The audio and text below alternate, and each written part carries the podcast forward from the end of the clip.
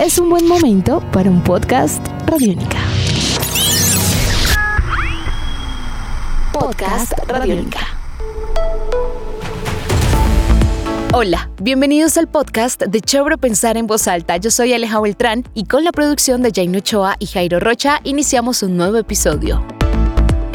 En este podcast vamos a hablar sobre las redes sociales, la publicidad y los influenciadores. Esto teniendo en cuenta que la Superintendencia de Industria y Comercio dio a conocer una guía de buenas prácticas en publicidad a través de redes sociales. Para arrancar, les propongo que redefinamos el concepto de influenciador, porque hasta el momento creemos que solo aquellos que tengan millones de seguidores y sean figuras públicas son influenciadores. Pero según la guía de la Superintendencia, cualquier persona que tenga una red social y en ella recomiende un producto, no importa que sea de su familia, amigo, novia, novio, etc., es considerado un influenciador. Así lo explica María Carolina Corcione, superintendente delegada para la protección del consumidor, quien va a ser nuestra invitada y tiene la tarea de dejarnos todo este tema muy claro. Todos somos influenciadores y puede sonar un poco cliché, todos somos influenciadores, pero realmente sí lo somos. En la medida en que si estamos en las redes sociales y hay un grupo de personas que nos sigue, y que algo le parece interesante para seguirnos, cualquier recomendación que yo haga que tenga este contenido comercial donde haya un anunciante detrás, pues debe seguir las vías que estoy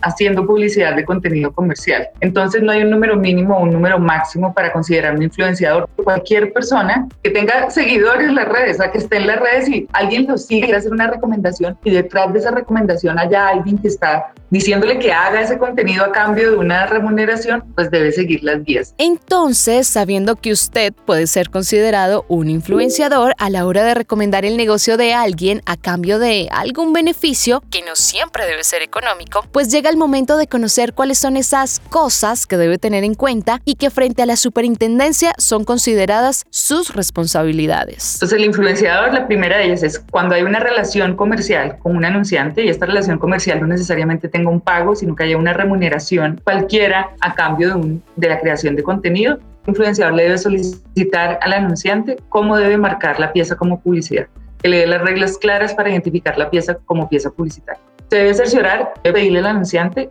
que eh, le diga si se están cumpliendo las normas en materia de publicidad y publicidad engañosa que están vigentes en Colombia. O le, le sugerimos a los influenciadores abstenerse de trabajar con anunciantes que les digan que es mejor pieza luzca orgánica, sin que se mencione que es publicidad. Porque al final del día, el influenciador que sale con esta, que no hace esa precisión, podría él entrar a responder si hay un engaño por lo que se está diciendo. Entonces, una recomendación es absténgase de trabajar con personas que le digan que oculten la naturaleza publicitaria o comercial del mensaje. Y la tercera y la última recomendación para los influenciadores en materia de responsabilidades, sea responsable con su audiencia. Usted pruebe los productos que va a recomendar, que le gusten, que sea algo que es eh, afín a, a los contenidos que usted crea, para que genere credibilidad y no engañe a los consumidores al final del día. Eso en lo que corresponde a los influenciadores. Pero si usted está en este podcast porque tiene un emprendimiento y claramente ha encontrado un gran negocio en las redes sociales y quizás a futuro le gustaría trabajar o de hecho ya trabaja con influenciadores, pues resulta que usted también tiene una gran responsabilidad las responsabilidades de las marcas son las que han estado vigentes para los medios tradicionales y deben seguirlas cumpliendo cuando cuando acuden a los influenciadores o al poder de los influenciadores para transmitir mensajes de contenido publicitario. Y es eh, observar las normas que están vigentes, compartir con toda la cadena de producción del mensaje, o sea, el anunciante con la agencia de publicidad, con la agencia el que contacta a los influenciadores de relaciones públicas con el influenciador, cuáles son estas normas vigentes y cerciorarse de darle instrucciones claras al influenciador sobre la identificación de ese mensaje como una pieza de contenido publicitario. Sigamos con las responsabilidades, porque no solo aplica para los influenciadores, que recuerden, somos todos, o las marcas. También aplica para los usuarios, los que consumen ese contenido, lo ven y lo compran. Sí, usted también tiene responsabilidad porque hace parte de toda esta cadena. Si el consumidor ve que hay algo que no concuerda entre el mensaje que está transmitiendo el influenciador, bien sea que lo identifique o no como pieza publicitaria, ¿sí? o, o identificándolo como publicitario, lo primero que va a hacer este consumidor para que no le pase a más consumidores y proteger a la, a la colectividad es denunciar que hay un engaño en ese mensaje o que él cree que hay un engaño. Y es facilísimo hacerlo. Hoy en día estamos desde la superintendencia hiperconectados se puede descargar una aplicación en los celulares de, eh, de peticiones, quejas, reclamaciones, y ahí el consumidor nos cuenta eh, qué está pasando, porque sociales eh, y en todo el entorno digital, pues necesitamos muchos ojos desde la superintendencia. No podemos hacerlo solos, o sea, cada segundo nace un influenciador, cada segundo se están vendiendo nuevas cosas, entonces los consumidores los invitamos a que sean esos ojos eh, vigilantes en las redes cuando vean un engaño que nos cuenten para poder actuar de manera oportuna. Ahora, un deber que tienen los consumidores está en la ley que está vigente es informarse de lo que está comprando.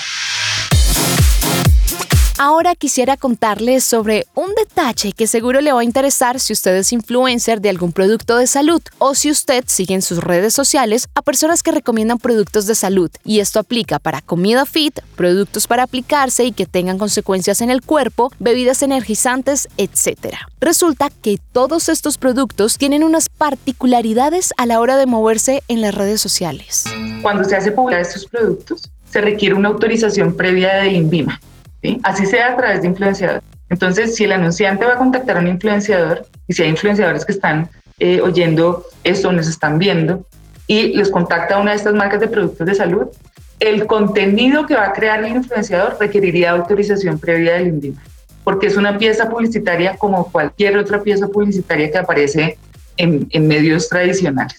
Entonces, si yo voy a salir hablando de un producto que ayuda a la pérdida de peso, tendría ese contenido que tener aprobación del INVI y el mensaje igualmente que estoy dando aprobación Frente a las bebidas energizantes ocurre exactamente lo mismo. Requiere control previo del INVIMA. Adicionalmente, las piezas publicitarias deben contener unas leyendas que dicen qué ocurre si uno excede el contenido de cafeína de, las bebidas energizantes, a quién quién no puede consumir ese producto. ¿Y quién debe gestionar ese permiso? ¿El influencer o la marca? La recomendación es que el anunciante es el que debe pedir la autorización, ¿cierto? Él debe decir que va a trabajar con este influenciador y que estos son los mensajes que se van a transmitir. Y la autoridad sanitaria seguramente eh, preguntará en qué redes estará, bajo qué formato estará. Pero al anunciante es el que le corresponde porque finalmente él es el dueño de ese mensaje que se va a transmitir. ¿Qué debe hacer el influenciador? Cerciorarse de que el anunciante tenga estas autorizaciones que le haya contado la autoridad sanitaria. Es extraño, porque no es común ver en la publicidad de este tipo de productos las aclaraciones que nos hace María Carolina. Pero el no verlo no quiere decir que usted como usuario o influenciador no pueda preguntar por ello. Así que la próxima vez que quiera comprar estos productos ya sabe que debe hacer una pregunta más con el fin de confirmar que no está cayendo en publicidad engañosa.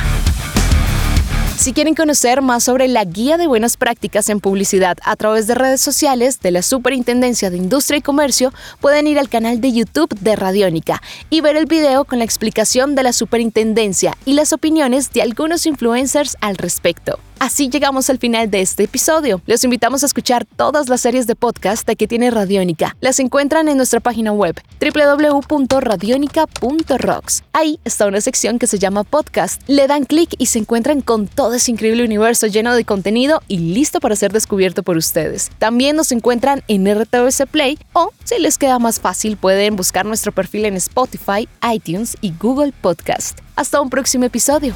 Chao. Nuestros podcasts están en radionica.rocks, en iTunes, en RTVC Play y en nuestra app Radionica para Android y iPhone. Podcast Radionica.